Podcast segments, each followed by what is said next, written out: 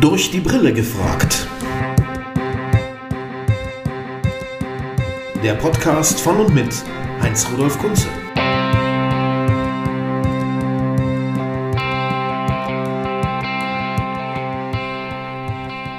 Schönen guten Tag, liebe Leute. Es war eine lange Pause, wir haben eine lange Zäsur gemacht. Jetzt ist er wieder da. Der Podcast durch die Brille gefragt von und mit Heinz-Rudolf Kunze. Wir sitzen hier in einem wunderschönen alten Bauernhaus, einer zum Leben sehr ansprechend umgerüsteten Scheune. Ihr hört, wenn ihr ganz genau hinhört, ein leises Plätschern draußen vor dem Haus ist ein aktiver Brunnen. Wir befinden uns bei wunderschönem Wetter am Rand des Ruhrgebiets, am östlichen Rand. Dort gibt es viele Fachwerkhäuser, dort ist es überhaupt viel besser, als man glaubt, wie ein deutscher Sänger mal uns mitgeteilt hat vor vielen Jahren. Und das stimmt auch rein landschaftlich. Ich bin heute zu Gast bei einem Vertreter der leisen, nachdenklichen Musik. Intimität ist eigentlich das Substantiv, was mir als erstes zu seiner Musik immer einfällt. Und zwar bin ich zu Gast bei Gregor Meile. Herzlichen, schönen, guten, lieben Tag. Schönen guten Tag. Ähm, wir schreiben heute, Gregor, den 28. Februar. Der strahlblaue Himmel über äh, Ostwestfalen äh, oder Westwestfalen besser gesagt, Südwestwestfalen, um genau zu sein, ähm, kann nicht darüber hinwegtäuschen, dass wir uns treffen in einem weltgeschichtlichen Augenblick, der uns alle sehr, sehr beschäftigt. Egal, wann genau dieser Podcast ausgestrahlt wird, heute reden wir halt am 28. Februar in einer Weltlage, wie wir sie beide noch nicht erlebt haben. Ich denke, ich bin deutlich älter als du, aber sowas kennen wir beide noch nicht. Ich habe dunkelste, gestaltlose, frühkindliche Erinnerungen an die Kuba-Krise und an die Aufregung meiner Eltern, aber nichts Genaues natürlich. Aber so etwas, was gerade stattfindet, nämlich äh, ein Überfallkrieg in Europa, der erste dieser Art seit äh, dem 1. September 1939, kennen wir noch nicht. Ähm, ich kann dir die Frage nicht ersparen und ich will sie auch einem Kollegen nicht ersparen, wie es dir damit geht und was dir da durch den Kopf geht. Naja, also das, das, ähm, das Bild, das erste Bild, was mich so, was immer noch am meisten beeindruckt hat, war ähm, der Vater, der seiner Tochter, jetzt, weil ich selber Vater einer Tochter bin, verabschieden muss und die, quasi er jetzt zur Front zurück muss und sie und das Kind in Sicherheit gebracht wird und das, wie man das seiner Tochter vermittelt, dass man nicht weiß, ob man nach Hause kommt. Ne? Das ist ja immer so, dass man ähm, als Musiker ist man viel unterwegs und ich, für mich ist es ganz wichtig, dass man sich ordentlich verabschiedet und wenn man auch ein paar Tage unterwegs ist und jeder Tag eben diese, möchte nicht sagen Selbstverständlichkeiten, aber manchmal ist es wirklich so, dieser, dieser Luxus und dieser, dieses, äh, dieser Kirsche auf der Sahnetorte, in der wir uns bewegen hier in Deutschland, ähm, das, da, da man äh, ranzurütteln und durch diese, ja, durch diesen Angriffskrieg, der jetzt hier, wo schon äh, schlimme Waffen scharf geschalten werden und so, das ist wirklich, also ich möchte kein Politiker sein in der jetzigen Zeit, und generell ist es, ziehe ich da meinen Hut für den Job.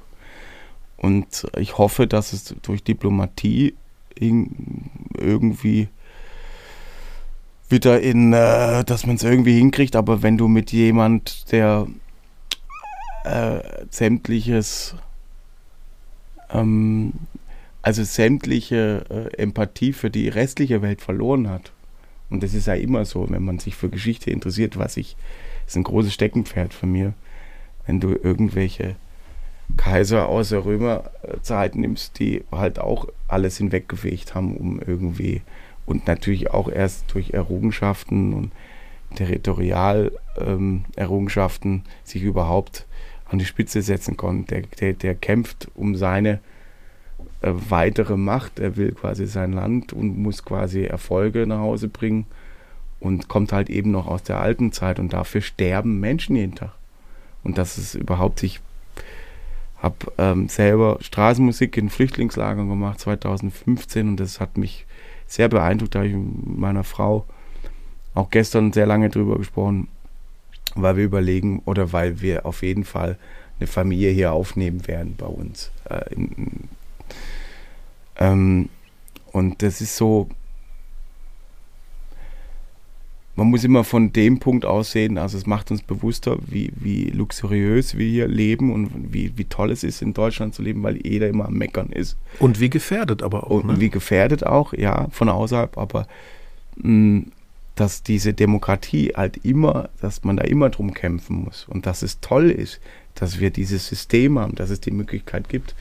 Ähm, und das wird immer so auch für selbstverständlich genommen. Und dass man in der Zeitung oder dass wir jetzt gerade erzählen können, machen, was wir wollen.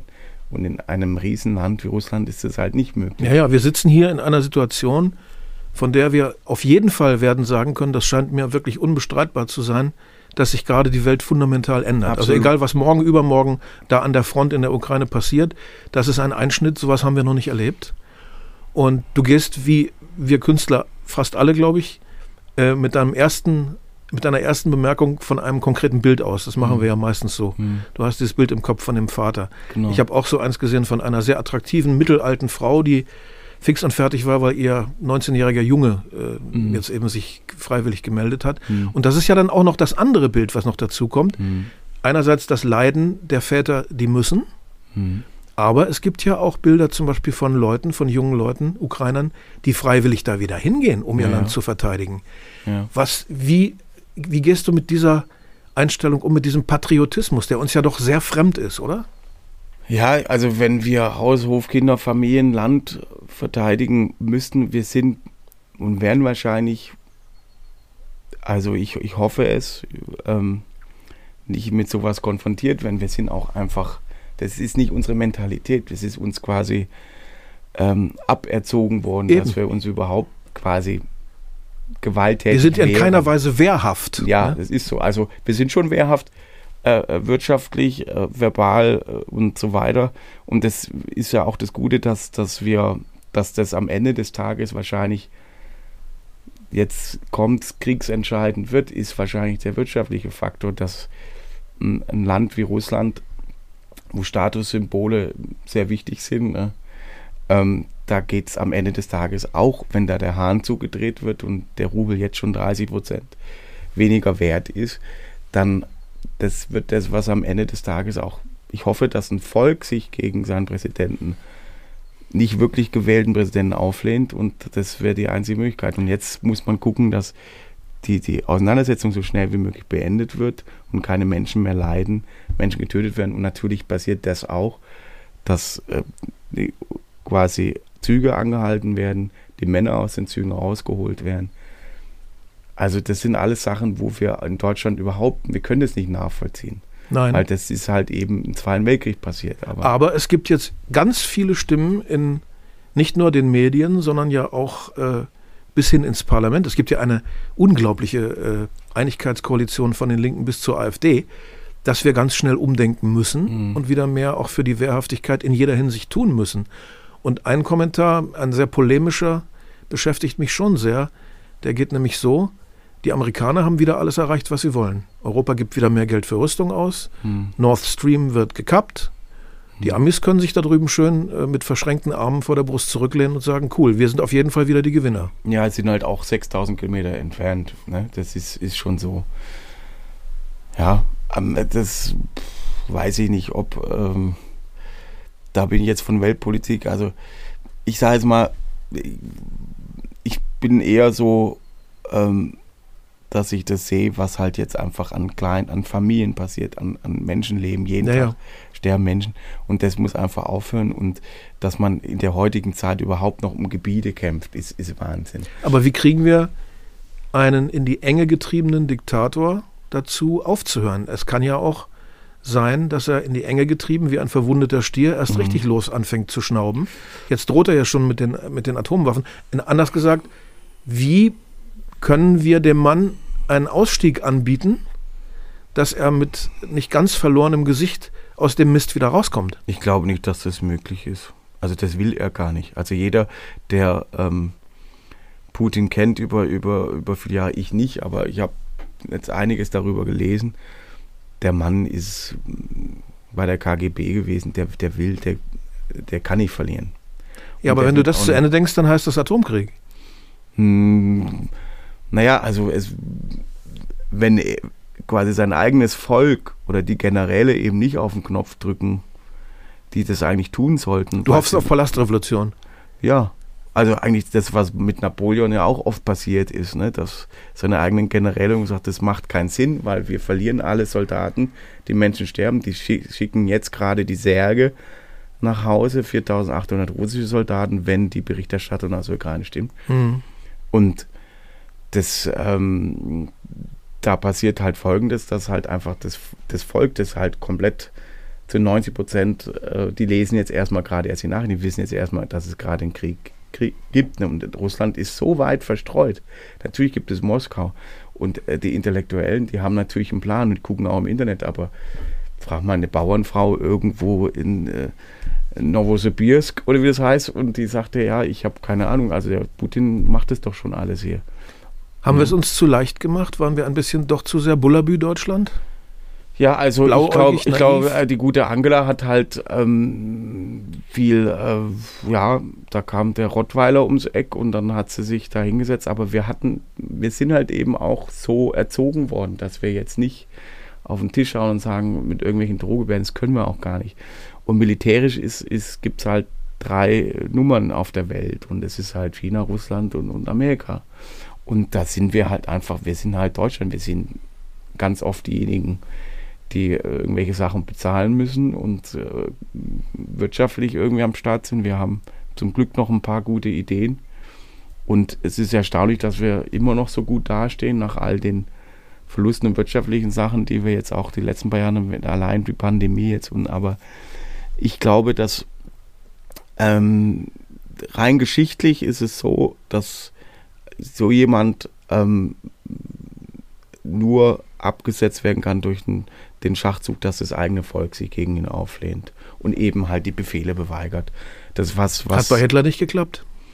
Bei ja, Stalin es hätte auch ein paar nicht. Mal, es hätte mal ein paar Mal klappen können, wenn die Aktentasche doch mit äh, im Bunker geblieben wäre und so weiter. Aber es ist, äh, man hat es oft probiert und ich komme ja aus, aus, aus, aus dem Dorf, wo, die, wo das Geschwisterpaar Scholl quasi herkommt mit, mit der weißen Rose und den Und das ist München- was für ein Dorf, wenn ich fragen? Forchtenberg, das ist ein kleines, mini kleines Dörfchen oder Städtchen äh, aus dem Kochertal. Und da kommt Geschwister Scholl her und ähm, Und jetzt hilf mir noch weiter, wo ist das Kochertal bitte? also das ist, ähm, auf, wenn ich ehrlich bin, der Arsch der Welt, aber ein sehr schöner Arsch und zwar im Süden Deutschlands zwischen Heilbronn und Würzburg. Und es gibt das Kochertal und das Jagstal. Wenn du mal mit dem Fahrrad, Also im Nordosten von Baden-Württemberg. genau, wenn man mal so quasi so die Toskana Deutschland heißt, also wirklich so Täler, Flüsse. Tauberbischofsheim, die Ecke, Genau, genau, das nächste Tal. Künzelsau. Genau, das ist das Kochertal. Du kennst Ach nee, ja, auch. mein Freund wohnt da, mein bester Schulfreund wohnt in Künzelsau. Und wenn man Künzelsau das Tal runterfährt, am Kocher kommt irgendwann mal Forchtenberg, wunderschönes kleines Dörfchen Ja. und da kommt Geschwister Scholl her. Aber würdest du das, was du sprichst, als Schwäbisch bezeichnen? Für mich hörst du dich nicht wie ein Schwabe an. Also ich kann schon Schwäbisch schwätzen, wenn es sein muss. Mhm. Ähm, meine, meine Eltern sind, sind waschechte Schwaben gewesen. Ich hätte dich eher in Südhessen verortet. ähm, also ich habe über die Jahre so, ein, so ein, wirklich so, ein, so eine Promenadenmischung, was meinen Slang angeht. Ich habe lange in Franken gearbeitet, Ja. oft dort gearbeitet. Und ich hab, wohne seit 25 Jahren in NRW, aber ich, ich werde immer so einen Slang haben. Ich bin wie so ein, so ein Beckenbauer. Wenn der keinen Dialekt gehabt hätte, wäre er auch schon frühzeitig arbeitslos gewesen.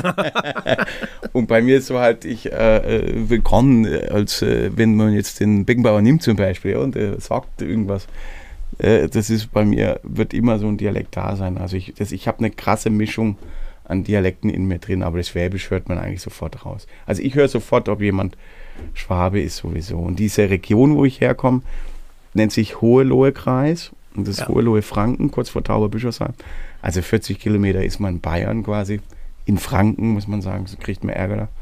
Und das ist aber noch die, die schwäbische Seite. Also sehr, Götz von Berlich hin, Jagsthausen, das ist das Dorf, wo, wo wir gelebt haben, oder die Städtchen. Schöne Gegend, kann ich mich Sehr schön. gut daran erinnern. Passiert nicht viel, aber es ist alles sehr intensiv. Ähm, ich bin ja auch recht schwäbisch verortet in den letzten Jahren. Der Co-Autor meiner Biografie ist ein Stuttgarter Journalist. Mhm. Ähm, mein Keyboarder ist seit einer Million Jahren Matthias Ulmer aus Stuttgart. Mhm. Und Udo Rinklin, von dem ich dich Ja, sehr ja, grüßen klar. soll, ist ja mein Produzent, Ja, ja. Freut der, mich. der dich kennt und dich grüßen lässt, hat er gesagt. Auch Urschwabe. Ja. Und jetzt aber zurück zum Thema, zu dem Hauptthema bisher. Mhm. War jetzt ein kleiner Schwenk ins Persönliche. Was fängst du an mit dem Begriff Pazifismus? Würdest du dich als einer bezeichnen und auch bis zum Ende gedacht? Bis zum Ende gedacht, ja, also es gibt diese. Weil zum Ende gedacht heißt ja dann, ich lasse eher auf mich schießen, als dass ich mich wehre. Ja, also es Ganz bis zum Ende gedacht. Ja, ich, ich weiß, was du meinst, aber das ist diese klassische äh, Zivildienstfrage. Würdest du deine Familien verteidigen oder nicht? Und ich würde natürlich meine Familie verteidigen, deswegen kann ich es nicht bis zu Ende. Ne, das ist völlig klar. Und Mhm. ähm, ich bin aber auch schon, ich bin auch schon Kämpfer. Also Leute, die, die mich kennen, das ist. Also ich, wir waren vor kurzem auf einer Wanderung, äh, 1700 Höhenmeter äh, auf dem Berg hoch und das ist eigentlich so rein körperlich hätte ich das eigentlich gar nicht machen sollen. und dann so ab der Hälfte habe ich in allen Teilen irgendwie Krämpfe gekriegt, ne, im Fuß und so. Und wirklich so ganz klassisch wie auf dem Fußballplatz früher in der Kreisklasse standen meine Kumpels rum, haben die sportlicher sind und haben dann mich durchgeklebt und gesagt, Gregor, wir gehen jetzt wieder zurück. Und ich sage, nee. Und wir haben die Hälfte erst geschafft. Ich sage, wir gehen jetzt da hoch, ich gehe jetzt nicht wieder runter. Und dann sind wir wirklich so wie so eine Rentnertruppe, alle wegen mir Pause machen und dann wegen den Krämpfen, weil dann läufst du nicht mehr so viel. Und dann zwischendurch gab es so eine Pflanze, die wohl sehr viel Magnesium hat, die habe ich dann immer gekaut und so zwischendurch. Und ich kam aber da auf dem Berg oben an. Irgendwann mal kam ich da an. Das ist, wenn mein Kopf irgendwas will, dann ziehe ich es eigentlich schon durch.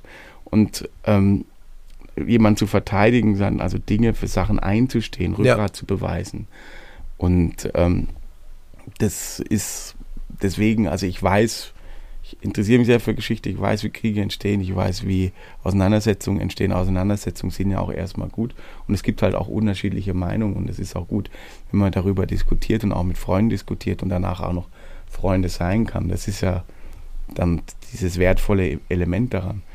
Und dass aber irgendwann mal der Punkt kommt, dass eben aufeinander geschossen wird und Menschen, die sich gar nicht kennen, die eben, wenn die nicht in unterschiedlichen Parteien sein würden, die zusammen grillen oder ein Bierchen trinken und da schießen die aufeinander und das, das ist das Erschreckende, wenn es anonym wird. Und, und also wenn sie Menschen, die sie nicht kennen, einfach wegen was verteidigen, Länder verteidigen. Ähm, und das Wahnsinnige ist, ich glaube nicht, dass ein Russe, der jetzt da am Panzer drin sitzt, also wenn man jetzt von der russischen Soldatenseite das aussieht, Das auch will. die, genau, natürlich nicht, dass der. Nein, der nein, nein. drauf hat. Ne? Äh, Und was viel zu kurz kommt, ist natürlich, das hat ja alles Gründe, dass es Mhm. so weit gekommen ist. Die Russen wurden ja auch mehrfach belogen und betrogen und Absolut. behumst.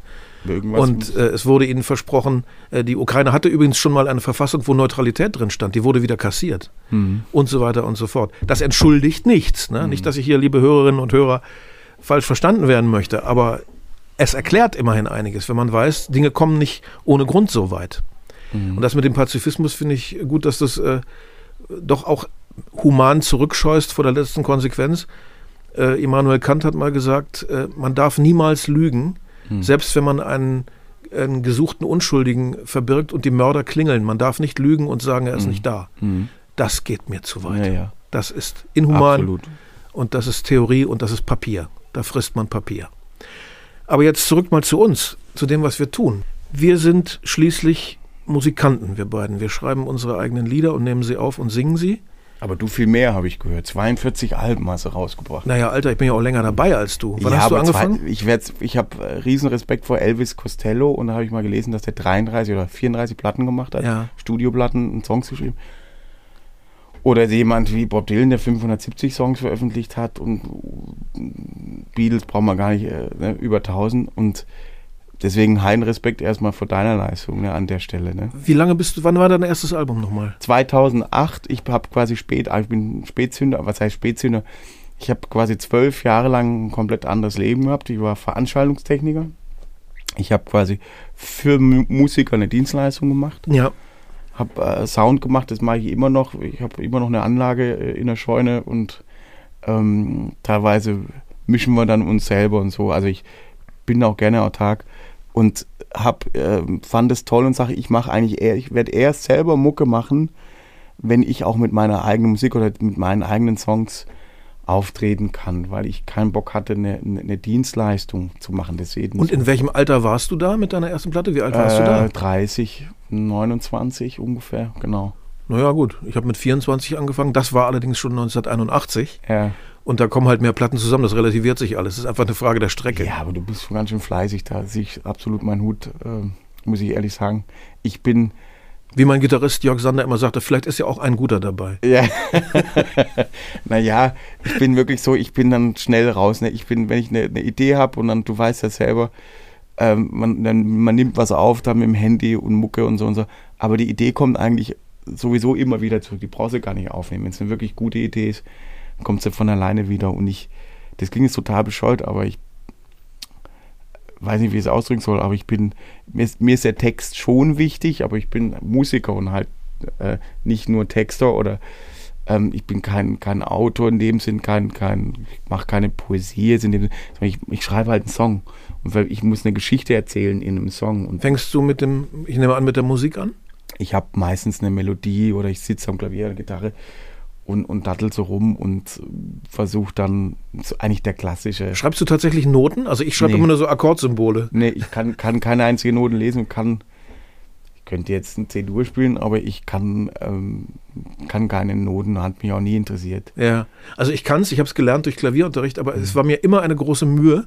Und diese Flüssigkeit, wie andere Leute so eine Partitur nehmen und so sagen, ach, ist das aber eine schöne Stelle, könnte ich nie, Was niemals. ich total krass finde, ist, wenn du mit einem Big Band oder mit einem Orchester spielst, sie haben das Lied noch nie vorgehört. Ja, ja. Keinen einzigen Ton. ich weiß, die, die können dann das. legst du es hin und dann macht er klack, klack, klack.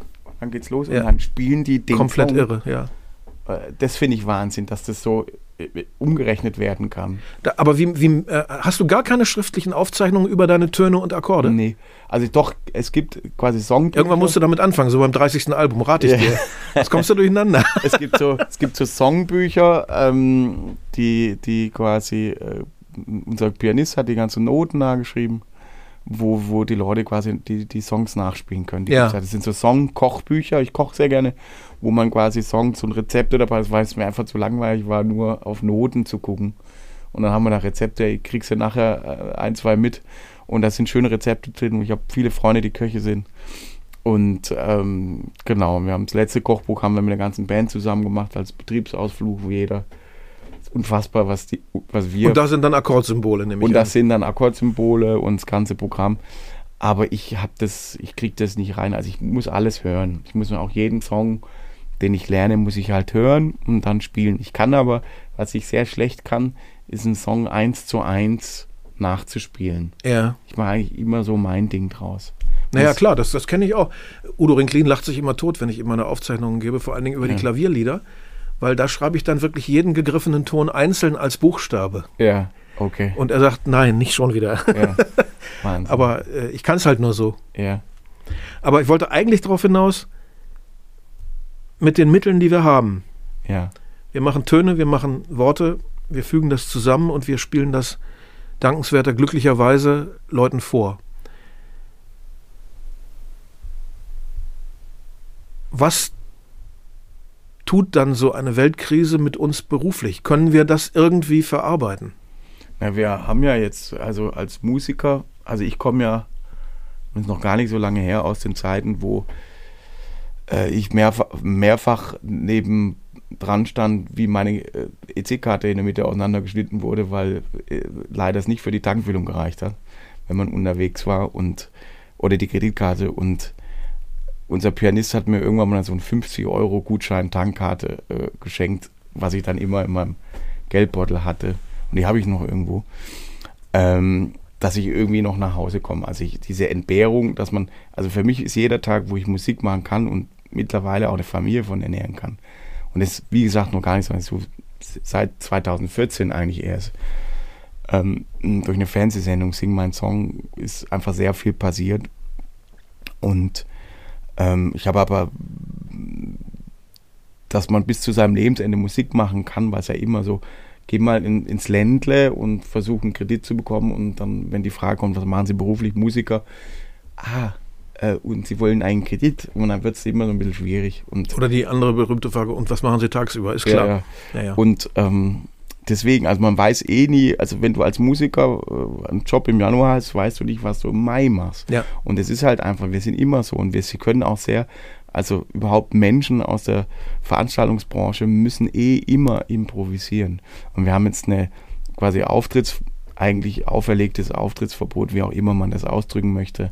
Aber es war schon alles gerechtfertigt, ähm, bis auf das, dass man teilweise mit zweierlei Maß gemessen hat, was Großveranstaltungen angeht. Aber das ist ein anderes Thema. Und du hast ja auch eine große Band, wie ich in einem deiner Cover gesehen habe. Das sind ja acht, neun Leute, ne? Genau, das sind alles ganz liebe, mit die besten Freunde auf der Welt für mich und wir sind seit äh, sieben Jahren in der Formation unterwegs. Ähm, genau, seit ich es mir quasi leisten kann. und sind, sind zehn Leute auf der Bühne, weil wir musikalisch halt quer durch den Gemüsengarten jagen und von Orchester-Arrangements bis Big Band-Arrangements, also Jazz, Folk, äh, Country, alles so durchballern. Aber zehn Leute, da müsste doch eben auch schon äh, stattliche Hallen spielen. In einem kleinen Club mit zehn Leuten, da Kann kriegt es ja jeder sein, nicht mal ja. ein Pausenbrot. Ja, wir haben, wir haben seit 2014 über eine Million Tickets äh, verkauft gehabt, weil wir da viel unterwegs waren. Wir haben aber tatsächlich auch 2015 haben wir 150 Konzerte gespielt. Das kennst du auch noch aus deinen wilden Zeiten. Das ist halt einfach wahnsinnig viel. Ja, nee, mein längstes waren am Stück jemals waren 87. Mhm. Das war 1987. Ja, und das ist, ist, ist ähm, also wir lieben es, Musik zu machen, wir lieben es, Menschen beseelt nach Hause zu schicken. Das, du kennst es ja, du sitzt da und du denkst, äh, weil quasi in der eigenen Soße kochen, wenn man sein Liedchen schreibt und so. Der schönste Moment ist immer, wenn man, und das Coole ist, man kann es gar nicht voraussehen, was mit den Menschen passiert, wenn man den Song dann spielt. Weil der Song dann halt auf die Reise geht. Und dann sind 2000 Leute da und die, jeder von denen versteht was komplett anderes, wie du damals dachtest, als du das Lied geschrieben hast. Ja, das, da gebe ich dir recht, aber in der Summe, wenn es, wenn es viele Leute sind, äh, gleicht sich das schon ein bisschen aus, finde Mhm. ich. Also in der Summe finde ich Publikumer schon ähm, beschreibbar und in gewisser Weise auch erwartbar. Vor allen Dingen, je länger du dabei bist, desto mehr hast du ja so eine Art Gemeinde, die mit einer ganz bestimmten Vorerwartung zu dir kommt. Die kommen ja mit Grund zu Gregor, zu Heinz, zu Ja. Herbert und so. Und äh, da ist dann schon doch so eine Art, spüre ich so, so eine Art Grundvertrauen Ja. im Saal. Also erstmal die Grundbereitschaft, ich will das jetzt toll finden. Ja, aber es ist doch Und da musst du Wahnsinn, dich, da musst du dich eigentlich schon ganz schön dir blöde anstellen, um das zu zerstören. Ja. Aber es ist auch Wahnsinn, wenn du überlegst, dass, also für mich ist es immer noch äh, Wahnsinn, weil ich eben aus der Dienstleistung komme, ähm, dass, dass Menschen halt äh, wegen dem, was du machst und dir da mal äh, Gedanken gemacht hast, Ja. äh, 400 Kilometer fahren, Eintritt bezahlen, monatelang das Ticket am, am Kühlschrank hängen haben. ja, ja, das stimmt. und alles. Also es ist einfach Wahnsinn, dass die da freiwillig kommen und dir zuhören. Und ich habe, wir haben ja meistens mehr Mädels bei den Konzerten, also so. Wobei ich mich immer über jeden einzelnen Mann, der kommt, freue. Ist es nicht außer bei Heavy Metal überall so? Komm rein, das ist der Charlie, der Hund. Ja, liebe Freunde, der Hund kommt uns jetzt besuchen, der hat eben an der Tür geknuspert. Das ist der Studio. Er möchte ja, jetzt hier Charlie. dabei sein. Hallo Charlie. Ne, Charlie, mach mal Platz. Setz dich mal hin. Genau. Ähm, Stichwort Entbehrung, Anfang, Schwierigkeiten und so. Ich wollte aber noch auf was anderes hinaus, nämlich ähm, inwieweit, der Hund schüttelt sich gerade, ihr habt es alle gehört, inwieweit das Politische, Mhm. die Sorgen der Welt, ähm, Eingang finden können, sinnvoll in das, was wir tun. Ja, Du hast also- ja in deiner Arbeit, ich habe jetzt längst nicht alles gehört, aber so Hm. quer gehört, einiges. Ähm, dein Hauptanliegen, wenn ich das so sagen darf, scheint mir zu sein, du willst trösten, du willst irgendwie Zuversicht und äh, Nähe äh, verkörpern und aussenden. Ähm, das ist ja auch aller Ehren wert. Die Leute sollen sich gut fühlen intim persönlich angesprochen fühlen. Das heißt, du bist nicht besonders zornig oder schneidend oder sarkastisch, nee, gar nicht eigentlich, nee. sondern sehr freundlich. Immer ist so die Grundhaltung der Texte. ja, also- Freundlich, traurig, aber nie, nie scharfzüngig. Nee, also ich Wie habe. kommt das? Ähm, Und äh, ich meine sogar zu finden, das ist eine gesamt-süddeutsche Mentalitätssache. Weil die, die Kodderschnauzen, so wie ich oder Ja. so, die kommen alle aus dem Norden, Westen oder Osten. Im Süden Ja, sind die Texten die Leute lieblicher. Mag sein, dass, dass sie dann im richtigen Leben anders sind, zum Beispiel. ich, also bei mir ist es so, ich finde, ähm, das hat sich so ergeben. Ich, konnte- also ich war nie so der Typ, der dann mit dem Zeigefinger auf andere Leute oder, oder mein Point of View oder in Nein, um Gottes Willen, Zeigefinger meine ich nicht. Nee, nee, also Einfach nur vom- sarkastisch, scharf, Ja, ja, also äh, böse, zynisch.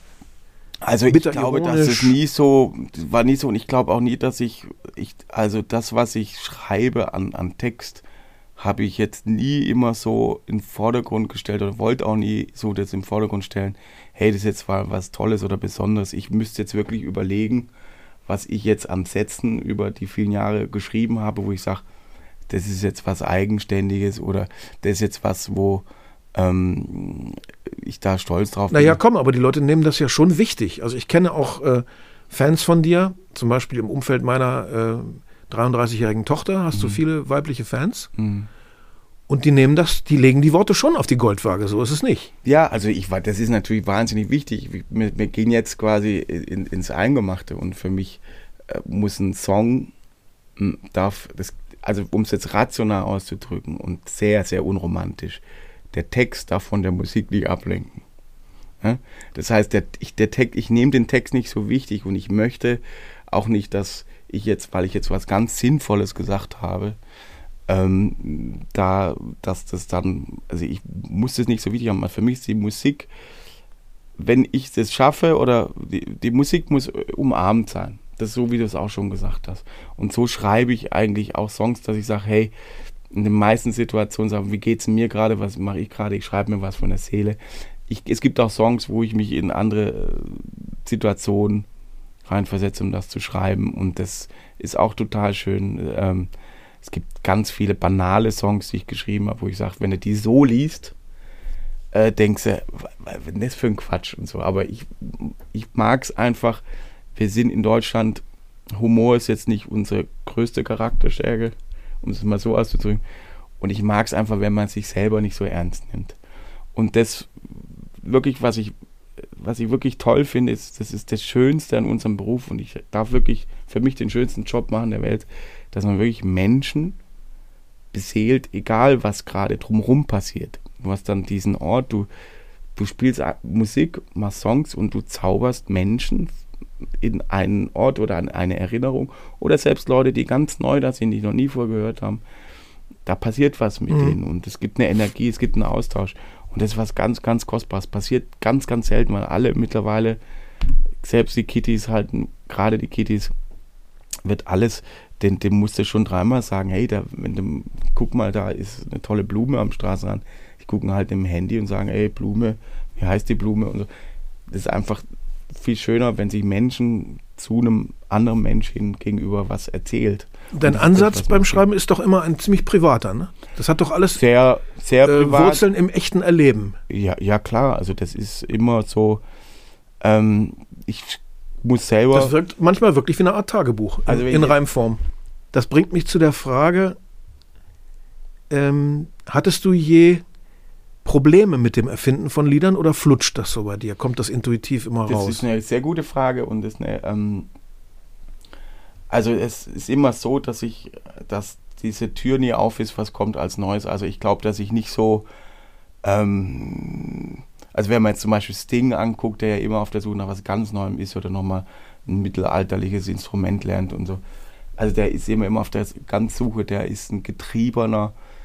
Äh, ich bin jemand, der wahnsinnig gerne ähm, in allen Musikrichtungen hin und her eiert. Natürlich so meinen Akustikgitarren-Style halt so habe.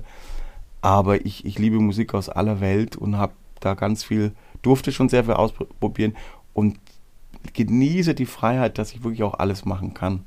Es gibt ja viele, viele junge Künstler, äh, wo quasi äh, ein Hit den nächsten, wenn du mal einen Hit hattest, man muss der nächste dann genauso klingen und so weiter. Und dann wird acht Wochen an einem Song rumgeballert und zum Schluss kommt wieder dasselbe raus, nur mit, mit weniger Klavier. Ne? Und dann denkst du halt, okay, Leute, also mh, diese, diese Freiheit ist toll und ich, ich liebe es einfach, wenn, wenn, wenn Songs einfach so entstehen und musikalisch einfach auf einem Instrument auch gespielt werden kann. Ich fange tatsächlich auch einfach ganz oft von vorne an. Und wenn ich, ich gehe dann in so ein Bootcamp jetzt für, für unser neues Album, was im Herbst kommt, das darf ich gar nicht sagen, wie wenig ich da schon fertig habe. das ist beängstigend und das ist, äh, habe ich selber sehr viel Ehrfurcht davor, aber es geht mir tatsächlich immer so, dass das Einzige, was mich beruhigt, ist, dass wir es schon ein paar Mal geschafft haben, dass es geklappt hat. Und es gibt quasi ein Veröffentlichungsdatum, und jetzt sage ich jetzt nicht, aber es gibt es schon, es gibt eine Fernsehshow dazu und so weiter. Aber es ist, fehlt Dann eigentlich den noch. entsprechenden Druck. Aber kennst du dieses Gefühl? Ich kenne das nämlich sehr gut. Wenn du falsch aufgestanden bist, mit, dass du dich ans Klavier setzt und du spielst C-Dur und denkst, auch nicht schon wieder.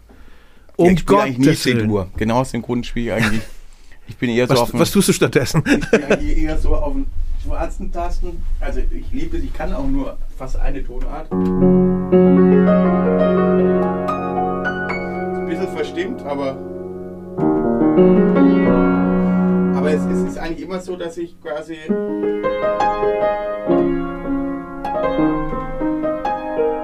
Ich habe immer, immer irgendwie, ich finde es gerade beim Klavier und deswegen liebe ich Klavier. Ich kann kein Meter, es reicht so zum Liedchen schreiben. Und ich habe jetzt aber seit kurzem spiele ich ein Lied live, so, wo ich so ein bisschen, weil ich da keine, weiß nicht, weil ich mit Gitarre Das heißt, du schreibst Lieder auf dem Klavier und übersetzt es dann auf Gitarre? Ja, ganz oft. Ach, ganz guck oft. an. Weil ich mit, mit, der, mit der Gitarre, also die kannst du umstimmen, tausend verschiedene, weil ich habe ganz viele unterschiedliche Tunings und so. Und irgendwann mal, ähm, ich glaube, das ist so, ist, also jetzt in aller Bescheidenheit, aber wenn man jetzt zum Beispiel, jetzt, ich bin ja natürlich ein riesen Paul McCartney-Fan und so ein Klavier, wenn der, du hast ja mit Sicherheit die Dokumentation äh, gesehen, jetzt auch äh, von, von Beatles, ähm, wie der im Hintergrund hier ähm, Ja. Something passiert und äh, Long and Winding Road. Während irgendein so Reporter labert, schreibt er hinten dran den Song und so. Wie das halt, die machen es ganz genau. Sie sitzen hin, die datteln ein bisschen rum, dann haben sie einen tollen, hey, das ist ein cooler Akkord. Und dann sagt der Tontechniker neben dran, hey, lass den Akkord doch, lass den doch stehen. Und dann sagt der, der George fünf Jahre lang, Some, uh, I got uh, something in the way she moves. Und dann so, ja, dann so irgendwann, attracts me like a cauliflower. Was ja geklaut ist von James Taylor, ne? Ja, aber von James, war das so damals? Ja. Okay. Ich bin auch ein riesen James Taylor. Ich weiß, James war etwas eher mit seinem. Aber findest du nicht, das finde ich jetzt sehr spannend, weil ich mache ja Songs entweder auf dem Klavier oder auf der Gitarre. Ja. Und ich finde, man denkt akkordisch völlig anders. Absolut. Ne? Und deshalb, das ist schön, das ist genau das, Also was du beim sagst. Klavier fällt dir doch was ganz anderes ein, als wenn du zupfst oder. Ich habe keine Ahnung vom, vom Klavier und ich weiß auch nicht, wie die manche, das wäre auch, wenn ich es auf der Gitarre jetzt spielen würde. Ist das denn manchmal dann überhaupt übersetzbar? Manch, manches geht doch nee, gar nicht. manch- manchmal geht gar auch gar nicht, aber dann, dann ich freue mich mittlerweile, wenn ich auch Songs spiele, wo ich gar, eigentlich nur singe. ja. Was ich halt früher gar nicht ging, weil ich musste immer, ich vergesse dann immer einen Text und so, Ja. ich musste immer ein Instrument spielen, um so eine Abfolge in meinem Kopf zu haben. Aber es gibt Songs, deswegen habe ich extra so ein, so ein Keyboard jetzt, wo ich halt dann bei einem Song spiele ich den äh, dann Keyboard, weil ich sage, da passt auch keine Gitarre dazu oder so. Ich habe es immer gibt die. halt Songs wie jetzt zum Beispiel, ähm, äh, keine Ahnung, ähm, Imagine oder so. Ja. Wenn da ein Klavier spielt und dann muss der, wenn du halt John Lennon bist, dann wäre es halt cool, wenn da auch ein Klavier drin vorkommt in dem Song. Ja, und auch dieses gerade dieses extrem simple ist dann schon Genau. das Richtige. Mir haben immer die Gitarristen so unglaublich imponiert von Elton John und von Procol Harum, Mhm. weil beides sind ja nun Bands oder Künstler, die nur pianistisch denken. Gary Ja. Mhm. Brooker gerade gestorben, der große von Procol Harum und Elton natürlich sowieso. Und ich habe da oft gedacht, was machst du da bloß als Leadgitarrist? Weil das doch so andersrum gedacht ist, ne? Ja, also und dass die dann doch ihren, ihren Ort so gut gefunden haben in diesen Songs, fand ich das immer aller so Ehren wert. Gerade weil du es erwähnt hast, äh, Elton John, dass du einen Text von jemand anders vorgelegt und dann machst du, und das habe ich auch schon ein, zwei Mal gemacht und das ist was ganz Tolles. Und das Witzige ist, er wartet immer auf den Text. Der Text ist zuerst da. ja, ja. Bei Gary Brooker übrigens auch, bei, Mhm. äh, bei Procol Harum war das auch so. Ähm, Aber das ist doch cool, wenn du sagst, du liest so einen Text, it's a little bit funny, Ja, ja. this feeling is und dann kommt dir so eine Wahnsinnsmelodie äh, dazu rein. Ne? Das ist ja das Tolle. Und ich, aber es gibt ganz unterschiedlich. Ich hatte mal, einmal hatte ich ersten Text und dann habe ich da Mucke dazu gemacht. Und es ist immer so schön, wenn man sich selber so ein bisschen forciert, dass man unterschiedliche Wege. Ich habe einen Arsch voll ganz viele unterschiedliche Instrumente.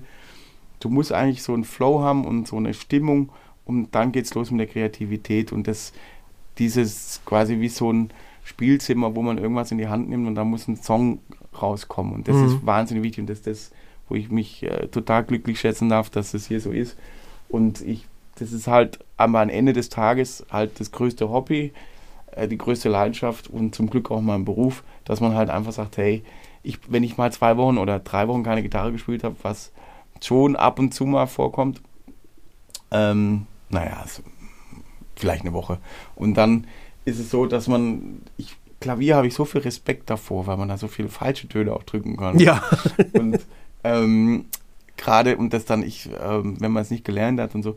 Aber beim Songwriting ist es halt cool, wenn man so, dass du deine Melodie nicht eingrenzt. Das heißt, ich spiele immer irgendwie ein paar Akkorde und dann kommt eine Melodie äh, gesanglich irgendwie daher. Und die hat meistens nichts mit den Akkorden so wirklich zu tun. Und ähm, weil ich dann keine Melodieführung mit der rechten Hand spiele. Und bei der Gitarre muss die Gesangsmelodie schon wahnsinnig gut sein, dass sich das mit einer Schrappelgitarre irgendwie gut anhört. Mhm. Und beim Klavier, wenn du kannst du eigentlich jede Melodie mit der rechten Hand spielen, die hört sich irgendwie gut an. Deswegen spiele ich die nicht. Ich sage, das würde mich auch zu sehr ablenken. Sondern Ja. Ich spiele Akkorde und dann mache ich eine Färbung mit der Gesangsmelodie und ich bin total äh, automatisch seit 30 Jahren so aufgebaut. So entstehen meine Songs. Peng. Also es gibt meistens immer ein Mittel, ey, ich liebe äh, woanders hinzugehen. Es wird ja kaum noch gemacht heute. Ja, ja, ja. Und, und ich mag auch Solis, äh, ne, wenn es schön ist. Ich und kenne was- mich schuldig, ja. ne? Und ich bin einfach ein Live-Mucker auch, weißt du, ich liebe das auch, wenn man, das ist ja das Schöne, wir haben zehn Weltmeister auf der Bühne stehen, die alles Freunde und jeder hat so sein Instrument, ist einer der Superlativen an, an ihrem Instrument. Und ähm, wir haben auch ganz viele Musiker im Publikum, das liebe ich ohne Ende.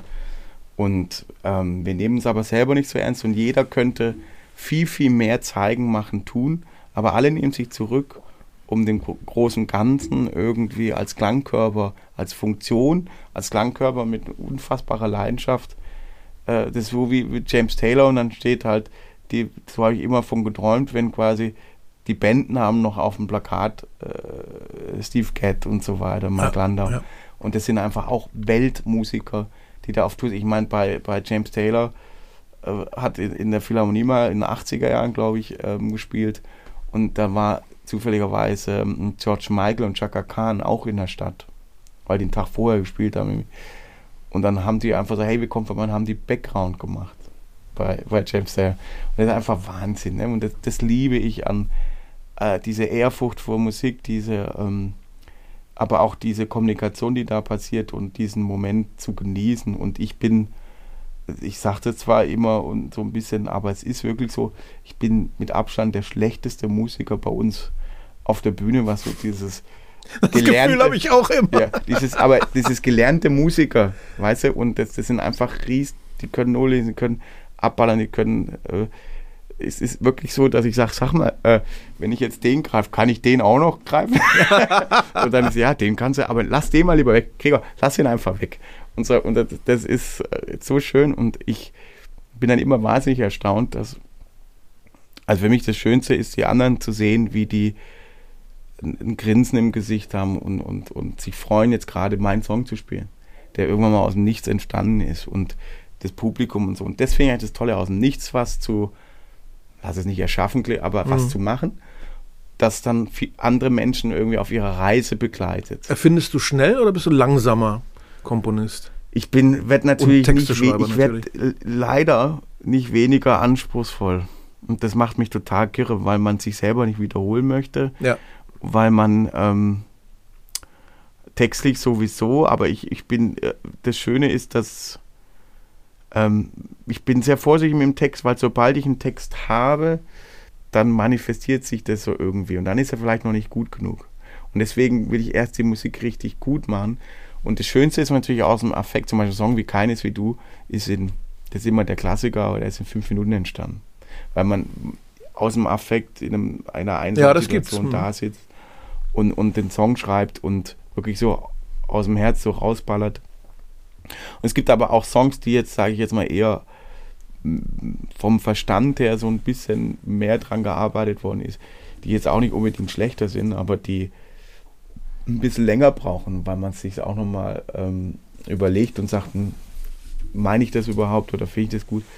Es ist eigentlich auch wurscht, was man meint. Am Ende des Tages muss es ein Song sein, der sagt, okay, das ist genau das, was zur Musik passt. Die Stimmung von Musik, also man kann es eigentlich so sagen, ich mache erst die Filmmusik oder den Filmscore und durch die, den, die, die Filmmusik kriege ich eine, eine Szene im Kopf, die ich beschreiben möchte durch den Text.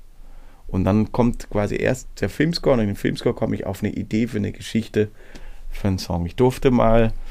Genau schöne, andersrum wie bei mir. Genau. Und es ist eine schöne, eine schöne, ähm, also ich bin, Text ist quasi eine Sache, die, die bei einem Song sehr wichtig ist, aber ich bin trotzdem Musiker. Also ich würde so ein bisschen mehr Prozent in die musikalische Ecke mich reindengeln. Und für mich ist Musik wahnsinnig wichtig. Bob Dylan hat letztes Jahr, vielleicht hat er mal ein bisschen viel von seinem eigenen Magenwhisky getrunken, die Hosen runtergelassen in einem seiner ganz seltenen Interviews und hat den Satz gesagt von ihm, den ich immer gefürchtet habe. Mhm. Er hat gesagt, die Musik ist mir scheißegal, mir geht es nur um meine Texte. Mhm. Und deswegen wechsle ich auch so auf die Akkorde live, weil es mich so langweilt. Yeah. ja, aber gedacht, lieber schön. Gott, diesen Satz wollte ich von Bob nie hören. Ja, aber es, trotzdem sind unfassbare Melodien rausgekommen. Das ist richtig, genau. Und, und, und noch viel beeindruckender und auch un, absolut unter Beweis gestellt, dass, dass Bands wie Stones äh, Songs gecovert haben von Bob Dylan und, und eigentlich dann noch ein viel größerer, äh, ja, bei mir ja auch, also es gibt eine ganz tolle, sehr bekannte Künstlerin in Deutschland, Sarah Connor, die einen Song von mir komplett interpretiert und neu gemacht hat eigentlich auch. Und dadurch der Song überhaupt erfolgreich geworden ist. Also den hätte sonst keiner gekannt. Und das ist, ähm, und sie hat ihr eigenes Ding draus gemacht. Und das finde ich eigentlich immer schön, wenn ein Song für sich steht, unabhängig. Also, Music was your first love. Wer hat das geschrieben? John Miles? Ja, sehr gut. Aber ganz viele wissen nicht, wie der Typ heißt, der das Lied geschrieben hat. Und deswegen ist es, aber der Song ist da und man, man hat den Song im Kopf und man hat, kennt die Melodie sofort. Außerdem hat John Miles mal auf einem Soloalbum von Jimmy Page gesungen. Der kann nämlich auch richtig ja, bellen und kämpfen. Du bist ja mehr im Thema, sage ich jetzt, aber das ist, es gibt viele Leute, die keine Ahnung, wie, wie der Typ hat, der das Lied geschrieben. Und das ist auch in Ordnung, aber der Song überlebt und der ist auch da. Also das ist schon, ähm, passiert sehr oft, dass ich mit anderen Leuten noch verwechselt werde, die auch auf Deutsch singen oder andersrum. Und dann verwechselt man auch die Songs, die die Leute irgendwie geschrieben haben, weil es auch sehr viel auch ähnlich ist. Ähm, aber die, ähm, um nochmal zum Songwriting, nochmal Musik und Text zurückzukommen, ich durfte mal, und das war eine ganz tolle Erfahrung, ähm, für den Friedrichstadtpalast in Berlin Musik machen. Und zwar Songs schreiben für ein, für ein Stück. Und das war, ich kam zu dem, zu dem Autor von einem kompletten Stück. Äh, auf, auf, der hatte auf, auf dem Kanal ein, oder hat ein wunderschönes Haus da und hat dieses komplette Haus, hat er einen Künstler da gehabt, der quasi Bilder gemalt hat. Ein komplettes Haus voll. Also überall so kleine DIN A4-Blätter von Szenen. Und es war wie so ein Comicfilm und kam ich dann da rein. Hätte es eigentlich schade, dass man da keine Kamera hatte damals, weil das war Wahnsinn, das war unfassbar. Und dann ähm, hat er mir gesagt, irgendwo in diesem Haufen an der Wand war dann, das, ist, das ist das Schlüssel, die Schlüsselszene, da rennt jemand, äh, siehst wie jemand rennt so gegen die Zeit oder so und, und gegen irgendeinen Wind rennt oder so. Und, ähm, und dann sage ich, ja, ja, und Gregor, es wäre schön, wenn du für dieses Bild ein Lied schreibst. und ich sage, okay, ähm, gibt es denn eine Story, also ähm, Romeo und Julia oder ähm, was passiert denn da so? Und er so, nee, also, nee, also, nee, Protagonisten gibt es auf jeden Fall, aber ich weiß nicht, ob er überlebt oder ob er, nee, verliebt, auch, nee, Happy End gibt es auch nicht. Okay, und Story, ja, wissen wir noch nicht so. Also eher gar nichts. Eher gar nichts. und dann hatte ich aber, ich habe dieses Bild gesehen und dann hatte ich in dem Moment, wo ich da saß, ähm, weil ich so auch wahnsinnig motiviert war, aber ich fand es total herausfordernd, auch zu, zu einem Bild Musik zu schreiben. Und dann ist in diesem Moment, wo ich das Bild gesehen habe, ist der Titelsong von dem Stück entstanden. Und, und äh, war wohl sehr, ähm, sehr erfolgreich und ähm, war ein Riesending. Da ist mit, mit ganz viel, ist halt mit ganz viel Jean-Paul Gaultier, der Designer, hat die Klamotten gemacht und so. War ein Riesen. Also auf der Premierenfeier waren sehr viele Menschen auf dem Rundteppich, sage ich jetzt mal. Und äh, das war sehr lustig. Und auf jeden Fall äh, habe hab ich das, für mich war das so eine Erfahrung, dass du dass ich eine Melodie hatte und durch die Melodie auf eine Idee komme für einen Text. Und dann habe ich quasi einen Song geschrieben und aus diesem Song wurde die Geschichte des Stücks. Mhm. Und ich habe dann irgendwann mal, während ich so beim Schreiben war, habe ich den Regisseur gefragt, sag mal jetzt mal ohne Quatsch, also er sucht schon die eine, oder? Und zwei Wochen später, drei Wochen später, bin ich durch Berlin und sehe ein Plakat, wo ein Kostüm an der Bushaltestelle, weil die haben ganz Berlin zuplakatiert. Und du kennst auch die, das, das so ein tolles Kostüm mit so Federn und das war quasi die Hauptdarstellung und das Stück hieß The One. also die eine. Und sage, okay, dann war es eine richtige Fragestellung. Und so ist der Song entstanden und es war sehr erfolgreich und es war sehr schön und es war eine tolle heraus. Hätte ich gerne die komplette Musik gemacht fürs ganze Stück. Ich habe nur zwei, drei Songs ähm, dafür gemacht.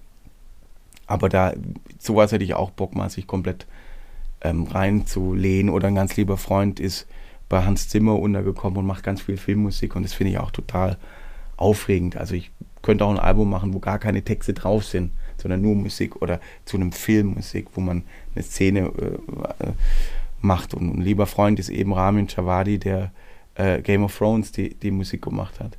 Und das ist halt Wahnsinn, äh, wie du halt in, in so einer Szene sagst, okay, du, da ist ein Berg, da ist ein Geist und da ist ein Drache und jetzt machen wir die Musik dazu.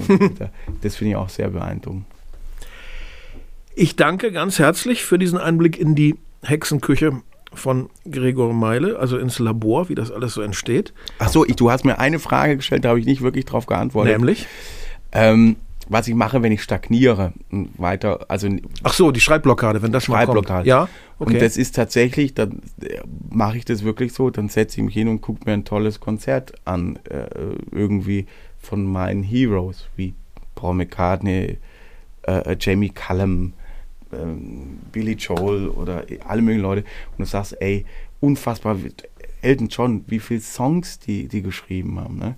Und, und was die, oder jetzt Paul Carrick zum Beispiel, mit dem äh, darf ich äh, nächste Woche singen, äh, freue ich mich ohne Ende drauf, der so viele tolle Songs geschrieben hat und auch für andere Leute.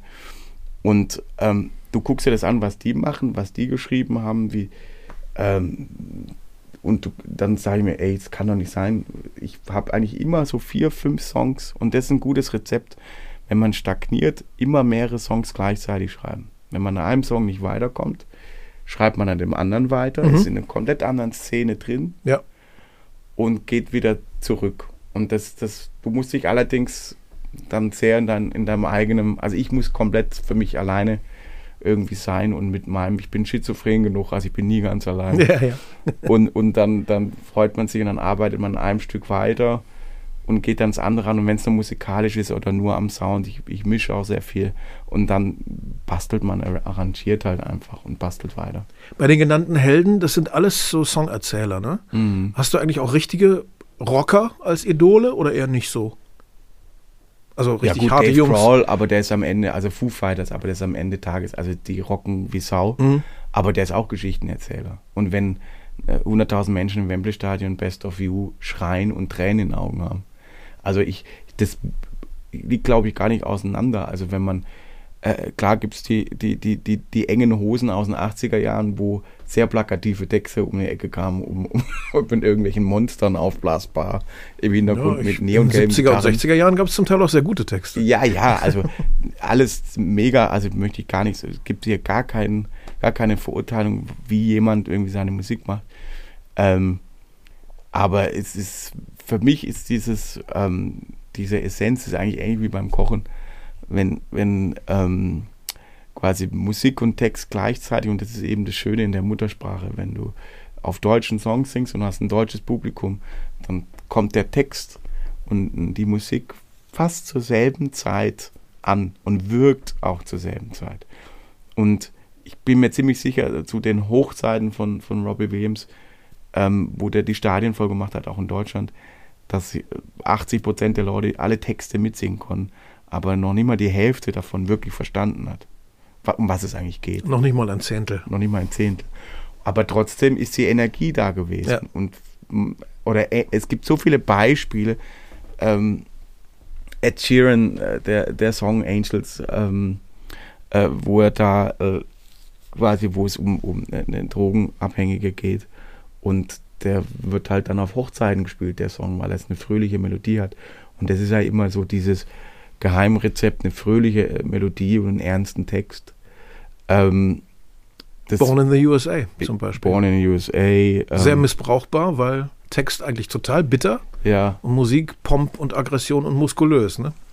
I'm looking in the man in the mirror. Ähm, ähm, Someone Like You, Adele, ist eigentlich eine Kindermelodie. Oder der Weg von Herbert Grönemeyer, da, da, da, da, das ist eine wunderschöne Melodie, aber ein unfassbarer, tränenreicher. Oder Randy Newman, Short People, ne? Ja. Sehr böser Text, Sehr sehr, lustige Text. Melodie. Absolut, aber da ist auch so ein bisschen, hat er sich selber auch mit Hops genommen. Und das, ich liebe ja Randy Newman. Und ähm, das, das ist aber eine große Kunst und das liegt uns in Deutschland, sind wir äh, traditionell, wenn wir dra dramatische Texte schreiben, machen wir auch ganz oft dramatische Musik dazu.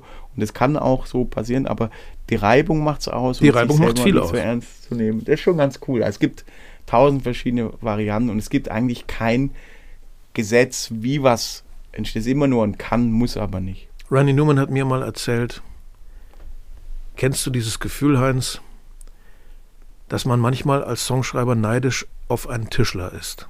Mhm. Warum? Ein Tischler weiß irgendwann, wie es geht.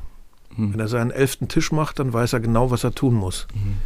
Wenn du deinen zwölften Song machst, fängst du immer wieder von vorne an. Es Mhm. gibt dafür einfach keine Regeln. Hat er Mhm. recht, finde ich. Absolut. Also das ist, äh, ja, es gibt, man kann sich schon. Ähm, Es gibt Tricks, es gibt Routinen, ja. Aber Also es gibt so sicher wie ein Trick. Tischler kannst du dir nicht sein. Absolut, aber es gibt so ein, so ein handwerkliches, also du musst dir ja selber erstmal so ein Grundvertrauen mit dir selber aufbauen. Und das kann auch, das darf aber nicht in einer Hybris landen, ne? wo man sagt, also meine Te das passt schon so und man muss immer ein Korrektiv haben. Ne? Und deswegen, wenn ich meine eigenen Platten mache, die könnte ich wahrscheinlich komplett selber produzieren und selber machen, mache ich ja auch. Aber ich brauche immer ein Korrektiv und darf mit einem lieben Freund, dem Matthias Grosch, zusammen die Platten machen, weil ich brauche immer ein Korrektiv, Ja. Der mir dann, das, sonst würde ich ganz kürre werden, würde ich meine eigenen Soße kochen. Wenn ich allerdings für andere Leute produziere oder schreibe, dann habe ich eine relativ klare Vision, wie das passiert. Habe ich natürlich für mich selber auch, aber ich lege dann immer so, hey, wenn jemand anders nochmal drüber guckt, ist immer besser nochmal. Auf jeden Fall. Ja. Die Unterschiedlichkeit von uns beiden hat man, glaube ich, ein bisschen rausgehört. Ich habe natürlich Gregor ganz viel erzählen lassen. Meine Meinung kennt ihr ja schon. Die könnt ihr auch zusammensetzen aus ganz vielen Podcasts. Dann kriegt ihr so einen Blick in mein Labor. Bevor das Mikro heute an war, äh, haben wir kurz nochmal ein makabres Thema äh, angesprochen, nämlich was werden wir wohl bei unserer Beerdigung für Musik spielen. Auch da lässt sich der Unterschied zwischen uns beiden sehr schön abbilden. Äh, Gregor Meile kam nach kurzem Nachdenken auf Both Sides Now von Joni Mitchell. Ich habe hingegen bereits seit langem in meinem Testament verfügt, dass es Won't Get Fooled Again von den Who sein wird. Mhm. Damit ist alles gesagt. Vielen Dank, lieber Gregor, für deine Zeit. Sehr gerne.